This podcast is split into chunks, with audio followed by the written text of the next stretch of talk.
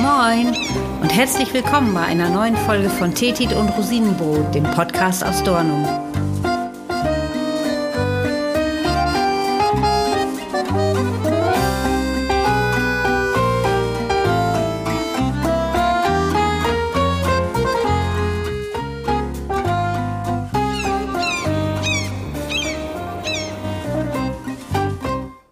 Wattwandern gehört zu den ursprünglichsten Naturerlebnissen an der Nordsee.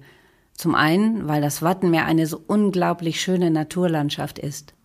Aber auch, weil es ein so faszinierendes Gefühl ist, auf dem Meeresboden zu spazieren. Wohl wissend, dass hier nur Stunden später die Nordseewellen rauschen und Boote fahren. Richtig bewusst wird einem das auf einer geführten Wattwanderung vom Festland zur Insel, wenn man eine Strecke erst erwandert hat und dann später mit der Fähre eben diese Strecke zurückfährt. Man sitzt dann auf der Fähre und denkt, mein Gott, hier bin ich doch heute Vormittag noch gelaufen. Und jetzt rundum nix als Wasser. Da werden einem die Naturgewalten erst richtig bewusst.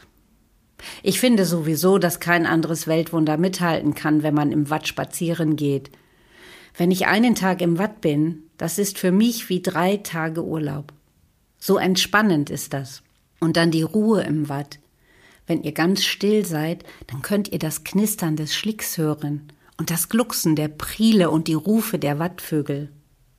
Macht das unbedingt, wenn ihr im Watt seid. Schließt die Augen und lauscht. Aber das Watt hat nicht nur ganz eine ganz eigene Klangwelt, sondern auch faszinierende Licht- und Farbspiele, wenn zum Beispiel die Sonnenstrahlen den Meeresboden zum Glitzern bringen oder die tollen Wolkenformationen am Himmel, die so typisch für Ostfriesland sind. Hm, Wattwandern macht süchtig.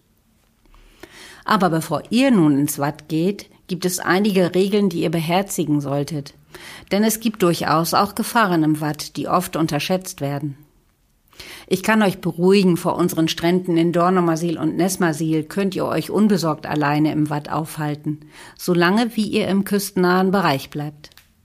Und damit ihr wisst, wann Hoch- und wann Niedrigwasser ist, also wann Flut und wann Ebbe ist, gibt es in den Touristinformationen die Gezeitenkalender – auf unserer Internetseite dornum.de haben wir auch einen Online-Gezeitenkalender für euch eingestellt. Schon zwei Stunden vor Niedrigwasser könnt ihr euch im Watt aufhalten. Ihr solltet möglichst nicht alleine ins Watt gehen. Und Wattlaufen bei Sturm, Nebel oder gar Gewitter ist absolut tabu. Im Watt sind ganz kleine Wasserläufe, das sind die sogenannten Priele, die solltet ihr möglichst umlaufen, weil die bei Flut zuerst volllaufen und euch den Weg abschneiden können. Außerdem haben die sehr starke Strömung. Der Wattboden hat ganz unterschiedliche Strukturen. Mal ist das Sand, mal ist es Schlick oder Mischwatt. Und das kann durchaus für Überraschungen sorgen. Vor allen Dingen der dunkle Schlickwatt, der ist besonders tückisch.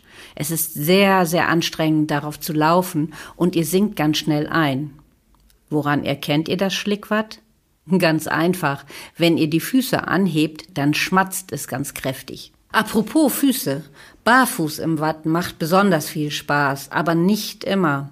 Und zum Schutz vor scharfkantigen Muscheln, die es bei uns durchaus gibt, sind alte Leinenturnschuhe, die könnt ihr nämlich anschließend in die Waschmaschine stecken, Surferschuhe oder Beachies ideal.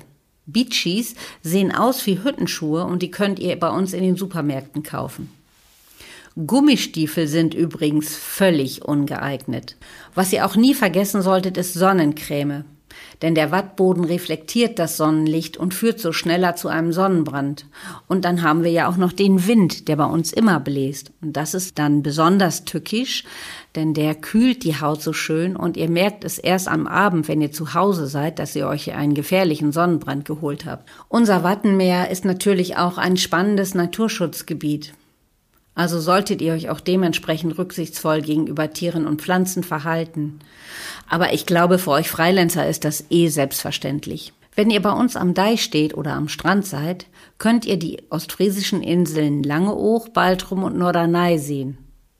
Die sind nämlich gar nicht weit entfernt vom Festland, das sind nur so circa sechs bis acht Kilometer.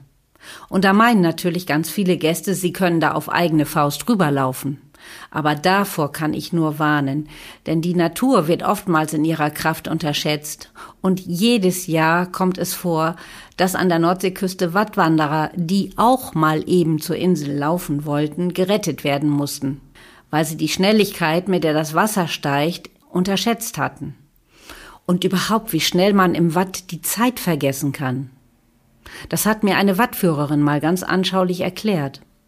Die fragt ihre Gäste auf der Wattwanderung nämlich immer so nach ungefähr circa anderthalb Stunden Laufen, ob ihnen etwas auffällt. Muscheln, Algen, Schlick, dreckige Füße, das sind die Antworten, die sie bekommt. Aber kaum jemand sagt, ich sehe das Wasser kommen. Könnt ihr euch die bestürzten Gesichter der Gäste vorstellen, wenn die das bemerken? Ja, das Wasser kommt schneller, als man denkt. Und deshalb solltet ihr zur Insel immer mit einem ausgebildeten Wattführer oder Wattführerin gehen. Auf so einer Tour entdeckt und lernt ihr übrigens am allermeisten über das Wattenmeer und Spaß machen tut es in der Gruppe sowieso viel mehr. Die WattführerInnen kennen ihr Wattgebiet ganz genau und werden euch auch sicher bei schlechtem Wetter und schlechten Sichtverhältnissen zum Land zurückbringen.